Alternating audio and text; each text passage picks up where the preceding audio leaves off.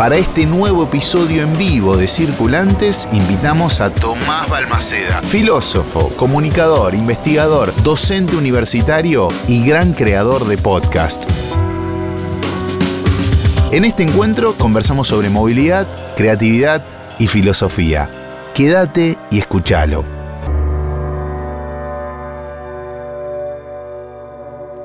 Circulantes, circulantes, circulantes.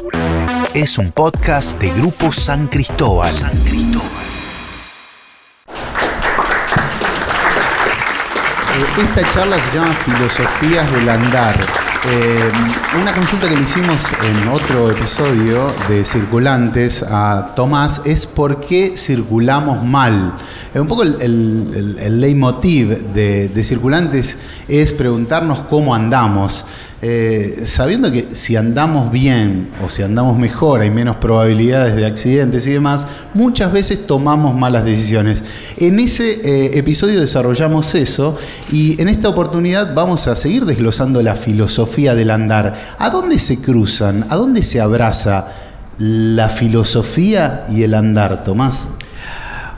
Creo que en un montón de, lados. Eh, me parece que lo interesante es que, por un lado, yo me siento un filósofo del sentido común, en el sentido de que yo siento que una de las labores de la filosofía es justamente reconducir los conceptos complejos, difíciles, enredados que usamos todos eh, en, nuestro hablar cotidiano a sus usos tradicionales. ¿no? A, a mí lo que me gusta es justamente es agarrar esas, esas discusiones cotidianas y tratar de ver si hay algunos problemas filosóficos ahí, si hay algún enredo conceptual, si falta la elucidación. Y mm, hace poquito estábamos con, con otros amigos filósofos, había terminado un evento parecido a este y yo me había despedido con alguien y eh, dijimos, bueno, nos vamos, podríamos ir a tomar una birra. Nos fuimos, pero nos quedamos charlando en la puerta, chusmeríos de, de compañero de trabajo, y la gente que había terminado ese evento, que nosotros ya nos habíamos despedido, salimos y nos encontraron en la puerta, ¿no? Entonces nos dijeron, pero ustedes nos estaban yendo, ¿no? Y ahí, un poco en chiste, dijimos, bueno, falta una palabra en español para cuando te vas muy lento. Viste que hay lugares en donde, en general, eh, en, en inglés tienen como, tienen lo que ellos llaman como el adiós irlandés, de Irish Goodbye, que es tipo lo que yo diría hoy, bombita de humo o estrellita ninja, que es, te vas de una fiesta sin saludar, desapareces. La de humo. La de humo. Y después está el saludo francés, que es te vas de una fiesta y saludas a todo el mundo. Yo lo odio eso, porque tenés que saludar a todo el mundo, te dan charla, no querés. Entonces, nada, estábamos diciendo que nos faltaba una, ¿no? Nos faltaba algo para cuando, cuando la, la- salida es, tardía, ¿no? Tardás en salir. Y ahí nos dimos cuenta que en realidad el lenguaje ya lo tiene. Es muy, muy, muy del Río de la Plata, ¿no? También empezar a decir, me estaba yendo. ¿Qué sería me estaba yendo? ¿No? No que estoy. O la típica, ¿todo bien? Sí, acá ando. Pero ¿qué sería el acando? ¿no? Más o menos todos lo entendemos, pero si alguien tuviese que eh, eh, aprender español y después venir a Rosario, venir a Buenos Aires, a una ciudad, y Argentina, y alguien dice, ¿cómo estás? Uno espera que ya estoy bien, estoy mal, estoy triste, estoy aburrido.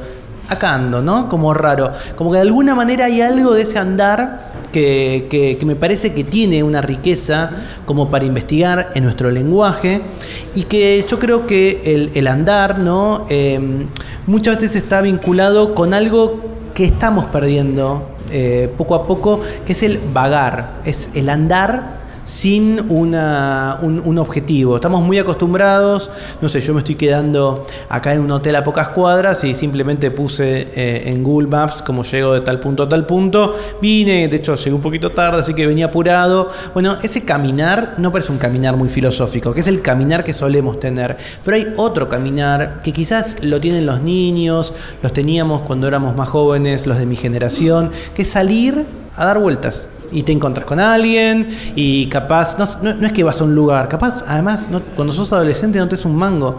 Y a mí hay algo de ese vagar, cuando charlábamos con vos, en qué se podía parecer con la filosofía. La, la filosofía como disciplina se opone mucho a cierto mandato actual de que todo tiene que ser mercantilizable. Todo lo que hacemos tiene que tener un objetivo, ese objetivo tiene que tener un valor, ese, eso es un valor que pone el mercado, que vale más, que vale menos. Y a veces la filosofía, y es más difícil porque tenés que leer un montón, se te tiene que ocurrir una idea, tenés que, esa idea tiene que estar buena, y son como tiempos raros. Y a veces haces un libro, o escribís un paper, o haces un podcast de filosofía, pero no son cosas fácilmente mercantilizables. Yo creo que hay algo de ese vagar, y cuando uno ve distintos filósofos, eh, muchos estaban relacionados con este andar un poco perdido. Eh, bueno, hay algunos conceptos que quiero retomar. Primero, acá usamos mucho el yendo, ¿viste? O el llegando, que ninguno de los dos te da como certeza. ¿eh? El llegando, a veces somos lentos y llegamos cuando llegamos. No, y además muchas veces estás viniendo, ¿no? Sí, estás tipo, no, no te metiste a bañar todavía, tenés que cambiarte y todo. Claro. Sí, sí, sí, sí, llegando. Y me interesó, y, y vamos a abrir la charla a quienes están aquí presentes, a, a buscar momentos donde se te ocurren buenas ideas. Porque a veces decimos, no, porque todo tiene que estar seteado, ¿viste? Vos tenés cuatro cuadras del hotel, más o menos. Si no eras tan vago, hablando de divagar, venías caminando, te podés perder, onda, pero. Ah, Yo amo sacar fotos en la calle, así que estaba todo el tiempo sacando fotos porque vine a Rosario la última vez en enero, pero casi no salí, así que, digamos, fueron 5 o 6 cuadras que saqué 500 fotos eh, de cosas que no conocía, que veía, entonces son otros tiempos también. ¿Y mm, a dónde se te ocurren buenas ideas hablando del divagar? Porque a veces decimos que hay que hacer algo, hay que hacer algo que sea como, bueno, que, que tenga una devolución económica o esta cuestión del tiempo. ¿Cómo vamos a hablar de perder el tiempo? A veces en esa caminata estamos ganando un momento, estamos ganando físicamente, le estamos, le estamos haciendo bien al cuerpo. A veces sí practicamos otro concepto que desarrollamos en Circulante, que es la caminabilidad. La filosofía también se interesa mucho cuando piensa el lenguaje en una figura que tal vez la, pensamos vinculada a la poesía o a la retórica, pero que usamos todo el tiempo, que son las metáforas, ¿no es cierto? Eh, hay un, un aforismo de Wittgenstein, de un filósofo austríaco del siglo pasado, que a mí me encanta. Wittgenstein dice que la filosofía surge de los chichones, eso es una traducción mía, dice moretones, pero para mí ahora le decir que para mí son chichones, chichones que se hace el entendimiento con los límites del lenguaje, es decir, que filosofamos cuando nuestro entendimiento, nuestras ganas de entender más, se choca con lo que podemos expresar con el lenguaje. Podemos expresar un montón de cosas con el lenguaje y de hecho es una tecnología para mí, pero no podemos expresar todo, no tenemos palabras para cada cosa. Entonces las metáforas justamente vienen a ayudarnos con eso. Y cuando pensamos en el dinero, usamos muchas metáforas. Y la metáfora que más usamos es que el tiempo es algo valioso y que se gasta como el dinero. Entonces cuando dicen no pierdas el tiempo o gané tiempo, vine para acá, los yankees, o en inglés en realidad, tienen incluso eh, el spending, ¿no? Como spending my time, como gastando el tiempo. Hay una canción que me encanta Roxette, soy muy noventoso. Y spending my time de Roxette lo que muestra es alguien que está perdiendo el tiempo, pero perdiéndolo como si estuvieras gastando plata, ¿no? Y eso también te habla de una concepción de lo que es, digamos, tu propia experiencia. Y para mí, cuando vos me preguntabas de dónde surgen las buenas ideas, en general, cuando uno ve distintas eh, inventores o gente que justamente tuvo algún momento, a veces se llama momentos eureka, ¿no? Ese, ah, lo tengo, lo conseguí. Bueno, te muestran que rara vez las buenas ideas aparecen cuando estás trabajando. En general, te aparecen en un momento en que desconectás. La típica es la ducha, ¿no? Siempre decimos, bueno, ideas bajo la ducha. En mi caso, que igual yo me ducho, que de tranquilos, no es tanto en la ducha, sino en la caminata. Yo si tengo que resolver algo, salgo y camino. Preguntamos, ¿a dónde se le ocurren buenas ideas? Eh, ¿Tiene para- algún truco de alguna Emiliano, buena- algún truco de buena idea? Durmiendo. Muy bien. ¿A dónde se te ocurren buenas ideas? No, cuando me voy a acostar, antes de dormir, ahí se me despeja la cabeza, digamos. Mira, hay mucha gente que lo que tiene es al lado de la mesa de luz una libretita y va anotando cosas. Eh, ahora con el celu es un poco más canchero, quizás grabarte un mensaje de WhatsApp a vos mismo. Las veces que yo lo intenté no entiendo lo que pasa. O sea, después, tipo, la- cuando estoy en vigilia, en estado de vigilia, despierto, no sé lo que puse. Pero hay algo de esa desconexión, sin lugar a dudas, que, ayuda. ¿En qué otro lugar se les ocurren buenas ideas? ¿Quién se anima a contar algo? Acá, muy bien. Presentate, decí tu nombre y contanos dónde. Hola, ¿qué tal? Lisandro es mi nombre. Eh, andando en bicicleta, Mirá. generalmente. Eh, y bueno, también caminando. Yo con Fe una vez teníamos una reunión y hicimos una reunión a pie. En vez de juntarnos en un café, salimos a caminar. Y es una buena metodología que empecé a adoptar hace un buen tiempo y está buena. Eh, tiene un nombre, ¿no? Me dijiste ese tipo de ese tipo de reuniones. Sí, reunión a pie, A pero pie. no sé si tiene algún otro nombre. El nombre que capaz lo inventó Lisandro y le estamos cagando en la Ah, idea. Registrala, ni bien termine Para este mí hay que podcast. registrarla, porque dice, eh, no, vos sabés que yo hago reuniones caminando. Uy, bueno, dale. Sí, ahí, me- ahí No. también me interpeló, porque digo, Pero escúchame, no, "Uh, no, Lisandro, te digo de verdad, tenés que registrar la idea Es porque buena. después en Palermo, en Buenos Aires, van a salir el Instituto de Walking, Reunions, Meetings Things Group y tipo te lo cobran en dólares, nada. Y yo lo dije en un podcast una vez. y No, no, in- inchequeable, Claro, no inchequeable, pasa nada. inchequeable. Spotify no te devuelve nada. No se puede hablar mal de Spotify en Spotify. Aunque, bueno, eh, ¿a dónde se les ocurren buenas ideas? Amigo, me gusta eso de antes de dormir y me pasa, pero me da una neurosis tremenda decir, quiero que esto quede registrado. Porque pienso también, porque esto pasa mucho en la música. Dice, si al otro, o en la literatura, ¿viste? Si al otro día no te acordás, no era tan buena. Yo tengo tan pocas ideas que cuando tengo una la agarro, me abrazo, que sea buena o no, no me interesa. Tomás, de cualquier tema que hablemos, tira una data, la misma data que pueden escuchar en algo que no sabías, un podcast, uno de los últimos podcasts que chivo. hizo. Eh, sí. Toda Tomás. información residual que no sirve para nada la transformo en un podcast, básicamente. Eh, ese es el objetivo de mi vida. ¿A dónde se te ocurren buenas ideas? Bueno, en mi caso yo corriendo. Entreno, corro maratones de 42 que me demandan casi 4 horas, más todo el entrenamiento. Pero resolvés la deuda externa en cuatro horas con buenas ideas, escúchame. Y me ayuda mucho a clarificar. Capaz puede ser eso, que encuentro cómo se ordena todo para llegar a ese camino. ¿Qué empezó antes, correr o tener buenas ideas? Porque también, viste, a lo mejor hay medio como eso, bueno, ahora quiero una idea mejor, quiero una idea mejor. Buena pregunta. Yo creo que correr. Mira. Bueno, estamos viendo en, en to- en todos estos casos, Fede, me parece, esta idea justamente de disociar, que, y acá también la filosofía yo creo que tiene un poquito de culpa, porque muchas veces hemos hecho, hay, una, hay un famoso dictum, una famosa taxonomía de Aristóteles, del filósofo griego, que decía, bueno, que los, que los seres humanos, los hombres, las mujeres, en realidad decía los hombres, porque en Grecia le parecía, por lo menos en Atenas, que los hombres eran distintos de las mujeres, él decía que los hombres eran animales que pensaban, ¿no? Animales racionales, que esa era un poco la característica, ¿no? La taxonomía de Aristóteles dividía la realidad en características propias y los seres humanos lo que tenían eran que eran animales que pensaban. Y mucho tiempo la filosofía se, se centró mucho en el que pensaban, ¿no? Porque creíamos que era lo único distintivo de nosotros. Y un poco lo que está apareciendo acá hoy es lo que hoy la filosofía también está revisitando y es que somos animales, que tenemos un cuerpo, que nos gusta bailar, que nos gusta, vamos a tomar algo cuando termine esto, nos gusta tomar, nos gusta comer, que estamos con un montón de, de posibilidades que son las que nos dan este cuerpo que tenemos. Entonces, a veces, cuando solo pensamos en lo cerebral, eh, como por ejemplo decía Juliano, que quiero resolver algo, bueno, salí a correr y quizás cuando te estás moviendo, cuando estás en bici, cuando estás a punto de dormirte, hay algo que es un destello distinto. Y eso está buenísimo porque muchas veces pensamos que hay algo como especial en la intelectualidad de estar sentado, ¿no? Bueno, más que, que te crezca la panza como a mí, no hay mucho más distinto. Muchas veces hay otras formas de inteligencia. ¿Quién no diría, por ejemplo, cuando, ya que estamos en Rosario, cuando ves jugar a Messi, que hay una inteligencia ahí, ¿no? Es un tipo de inteligencia del movimiento. O ves una gran bailarina, un gran bailarín, y pensás que hay algo interesante ahí, ¿no? Creo que es ese concepto que tiene que ir cambiando. Esta semana arriba del Bondi eh, vi cinco minutos de una cámara siguiéndolo a Messi todo el tiempo. Y no soy muy de seguir el fútbol, me, me gusta la selección. Y es fascinante ver todo lo que hace Messi cuando no tiene la pelota. Y mucho...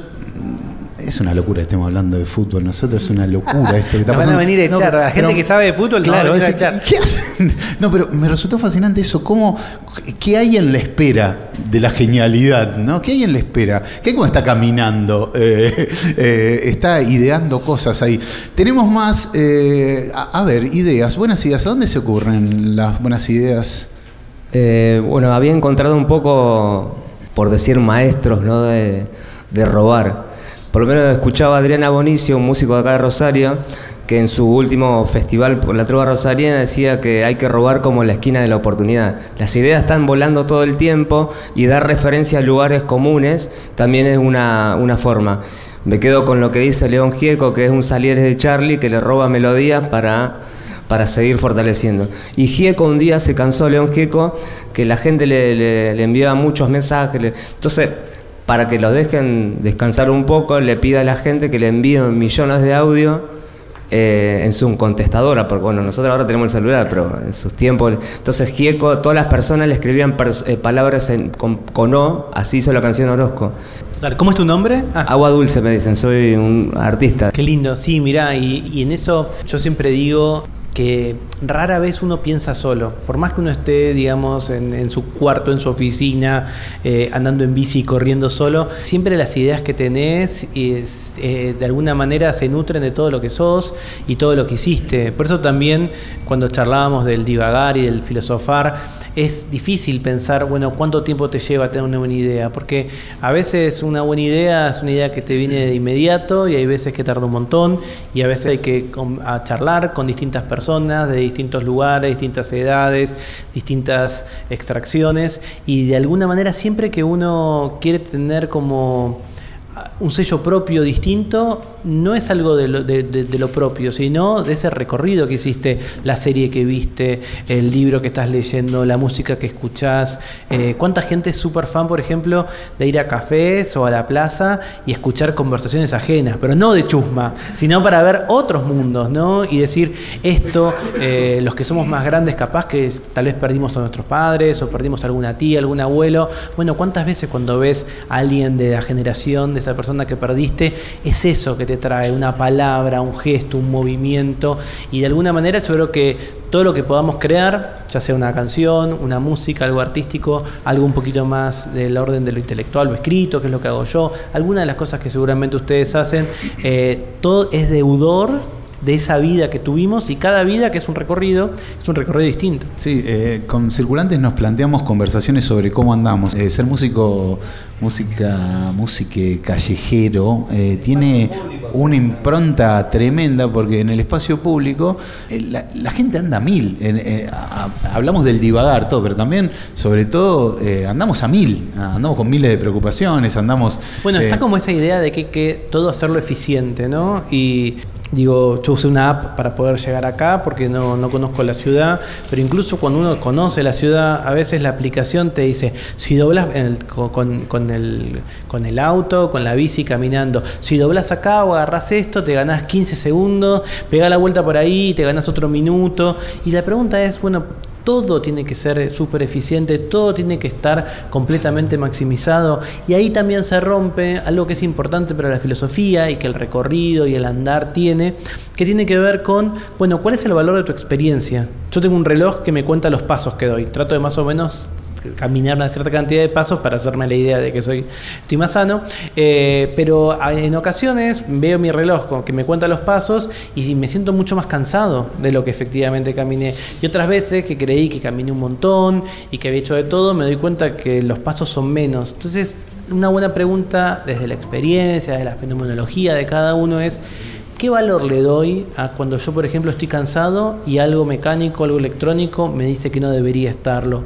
¿O qué pasa cuando estoy muy pila y camino, camino y capaz me dice el reloj, ya caminaste todo lo que deberías haber caminado y yo sigo con ganas? A veces uno le cree más un dispositivo que a la propia sensación. Y eso también nos puede justamente hacer pensar de, bueno, qué es lo valioso y qué es lo importante de nuestra propia experiencia. Seguimos preguntándoles eh, acerca de dónde surgen las buenas ideas a, participantes de este podcast en vivo de Circulantes. Hablamos de- de varios temas por acá que tienen que ver con filosofías del andar.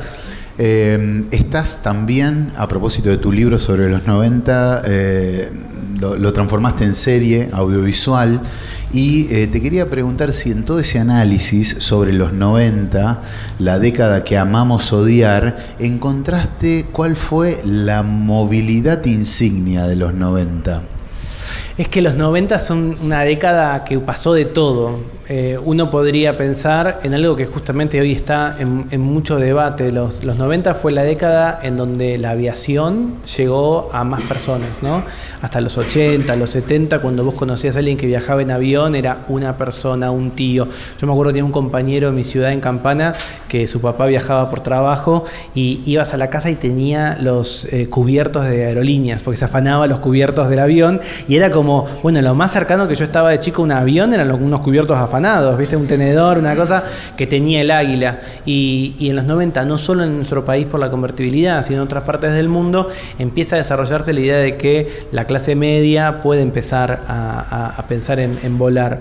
Y es interesante porque eh, la semana pasada se publicó la lista de los famosos o las celebridades que más contaminan, ¿no? Y la que quedó primera eh, fue una, una artista, una cantante, Taylor Swift, porque viaja mucho en jet.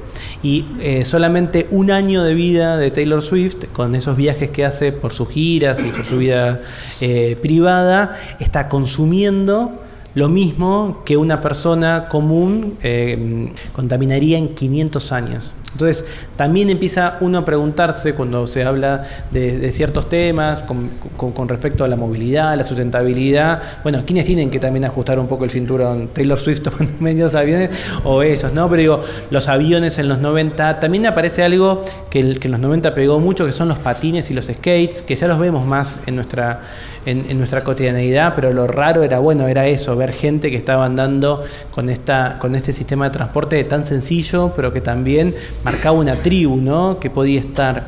Eh, y luego, para toda la República Argentina, los 90 fueron también un momento en donde las rutas mejoraron mucho. Eh, y, tener mejores rutas también era que las distancias se acercaran, ¿no? Como que de alguna manera las ciudades, los pueblos seguían estando en los mismos lugares, pero tener mejores accesos justamente te hacen ganar tiempo. Y cuando hablamos de, de- de- de movilidad, de circular, también tiene que ver con esto, lo que estamos diciendo, ¿no? Bueno, ok, cuán cerca, cuán cómodo estoy de poder ver a mis viejos, de poder ir a trabajar, de poder ir a la universidad, de poder ir a comprar algo, un hospital cerca. Son todas cosas que van marcando y creo que los 90 tienen como esos colores, desde los aviones hasta los patines con las, con las eh, rueditas en fila, Sí, que y se también llaman tiene- rollers. Y también tienen un delirio que es llegar a la estratosfera y bueno, y, y tienen un...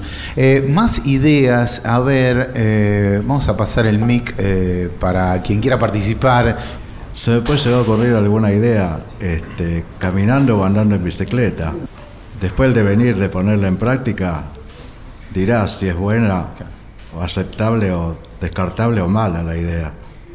Pero se te Creo ocurren que, ahí. creo que decir buena idea haciendo tal o cual cosa es, es muy tajante la definición. Hay que ponerla en práctica esa, esa idea y después se definirá si es buena, regular o mala o dejarla archivada para otro acontecimiento, otro momento.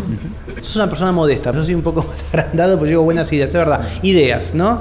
Eh, y mucha gente de hecho piensa como vos, muchos grandes pensadores, ¿no? Que de alguna manera la buena idea es la que después llevas a la acción. ¿Cuántos tuvimos una idea de una gran app? Tengo una idea de una aplicación que es perfecta, cómo a nadie se le ocurrió, esto es genial. Bueno, a nadie se le ocurrió porque ponerla en práctica es muy difícil, que digamos hay un montón de pasos, ¿no?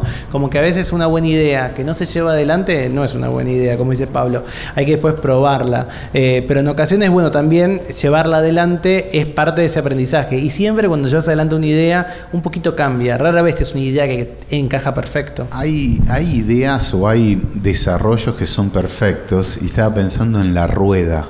¿no? Como eh, un invento que realmente ha transformado la humanidad. Tenemos por delante un episodio que le vamos a dedicar a la rueda como realmente un invento. No sé a quién se le ocurrió la rueda. Eh, No, no creo que lo podamos ¿Eh? saber. ¿Quién quiere participar? A ver. Hola, acá Maru. Aló, y Maru. bueno, a mí las mejores ideas se me ocurren de vacaciones. Yo no sé si a ustedes les pasa, pero entro en tensión constantemente porque yo digo, no puede ser, estoy de vacaciones, tengo que dejar de pensar en esto, tengo que disfrutar. La- y se me ocurren las ideas de vacaciones. ¿Qué piensan? Mira, primero, gran argumento para tu jefe te dé más días de vacaciones. O sea, tipo, mire, señor, realmente yo necesito este fin de semana largo porque me tengo que ir de vacaciones. Y después, para mí, eh, sí, me parece muy normal, es lamentable para tus vacaciones, pero yo creo que estamos descubriendo eso. Como estamos muy arriba de un problema o de algo, nos cuesta resolverlo. Y es como que hay que desenchufar un poco, ¿no? Y las anotás a, la- a la- a la- a las ideas que haces. Sí, tengo un blog de notas atiborrado de ideas. Después algunas, algunas prosperan, otras no, pero siempre es de vacaciones, aunque sea un viaje cortito. Por eso también planeo siempre viajes cada dos meses, aunque sea un fin de semana, porque sé que ahí es donde, donde llegan las ideas. Es espectacular, me parece muy original y además está buenísimo. Alguien más, acá teníamos más eh, participantes, en, en este caso nos decía Florencia que todavía no, no le llegó el micrófono, pero es, es de mucho es de mucho kilometraje en auto, Florencia, y Entonces muchas ideas podemos pensar. a muchas ver qué nos ideas. Sí, cuenta. no, tal- bueno, es como dijeron antes, ideas hay, si son buenas o no, no sé, pero sí, por lo general me pasa que cuando voy manejando, como que si repaso un tema se me ocurre como una perspectiva distinta. Y creo también que el hecho de cuando estás en lugares donde no tenés tanto el celu, qué sé yo, estás con menos distracción, no sé, tengo muchas horas de idas y vueltas y hay muchas ideas, no, no todas son buenas y no las anoto mientras me manejo.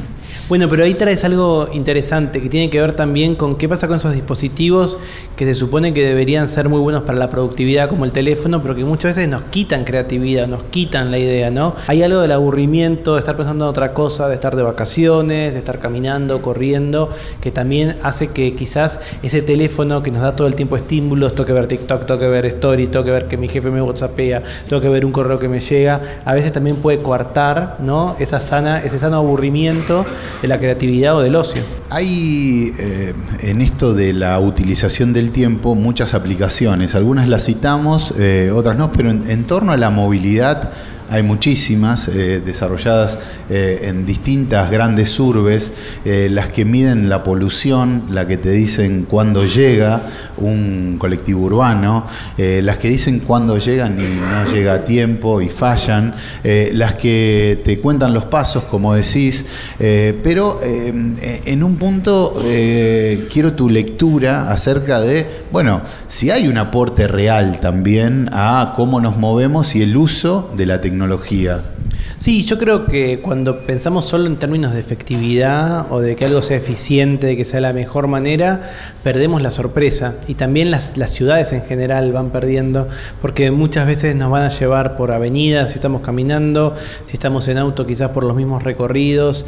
Y creo que también hay algo de descubrir la propia ciudad, no sé, digamos, más allá de cuando se escuche este podcast, eh, siempre estamos como en coyuntura medio de crisis y tal vez no tenemos siempre el dinero para poder irnos muy lejos, ¿no?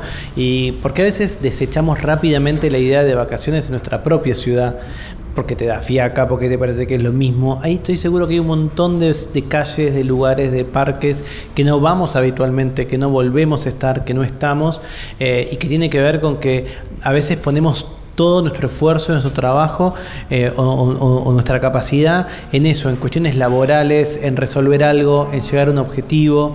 em, me parece que a diferencia quizás de hacer una maratón de manera profesional o ser un corredor, el caminar no es un deporte.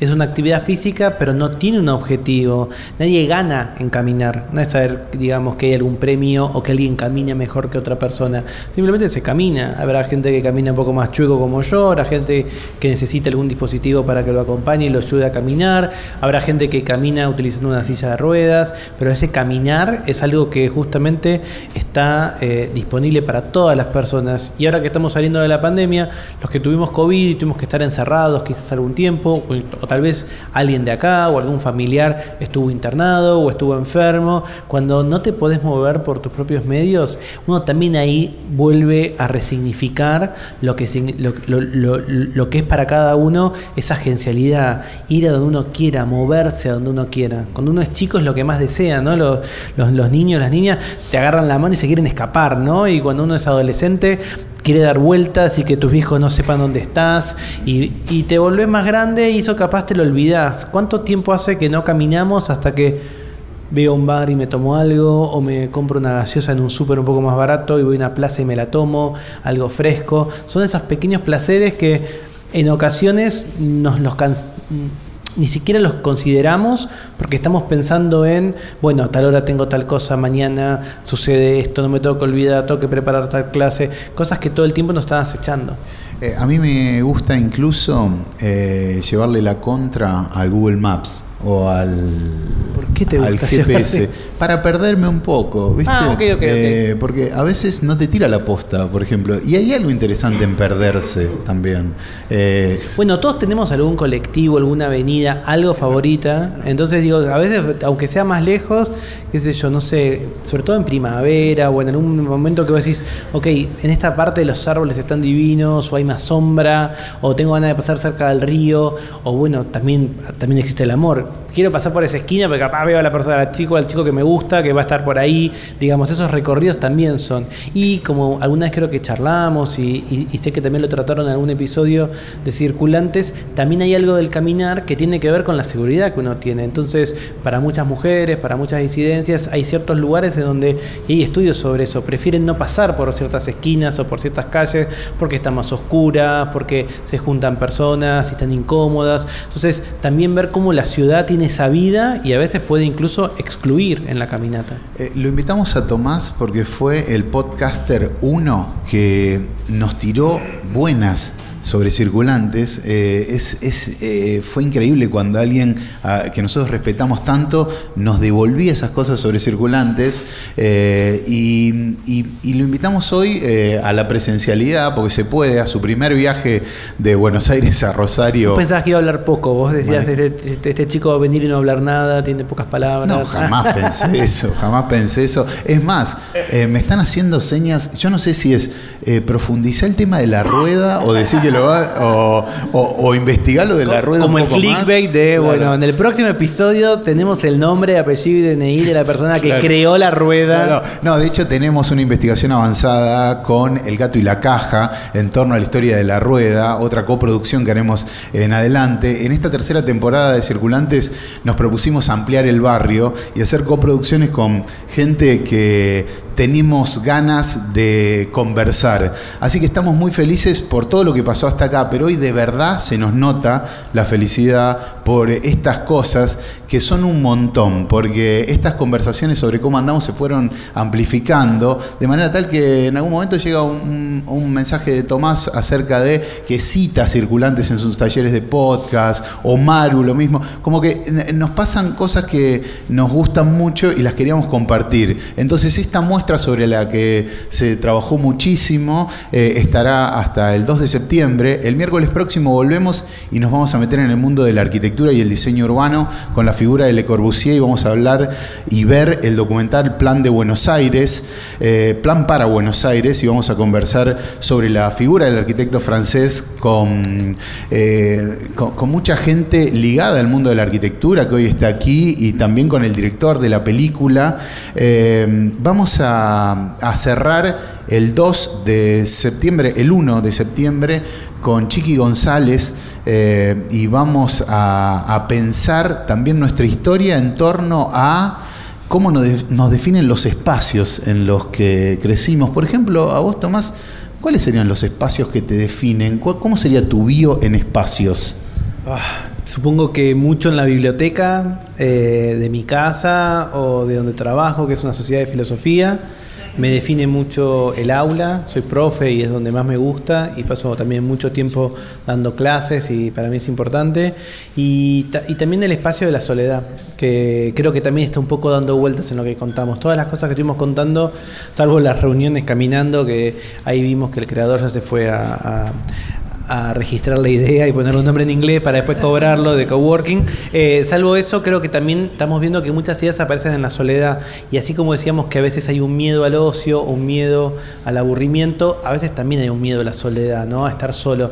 Y la verdad es que hay que aprender a estar con uno mismo, hay que aprender a pasar esos, esos momentos a solas. Y yo hay muchas cosas que hago eh, conmigo mismo eh, que me cuesta, como creo que a casi todas las personas, pero que también me definen mucho, ¿no? Las cosas que pienso, lo que planeo.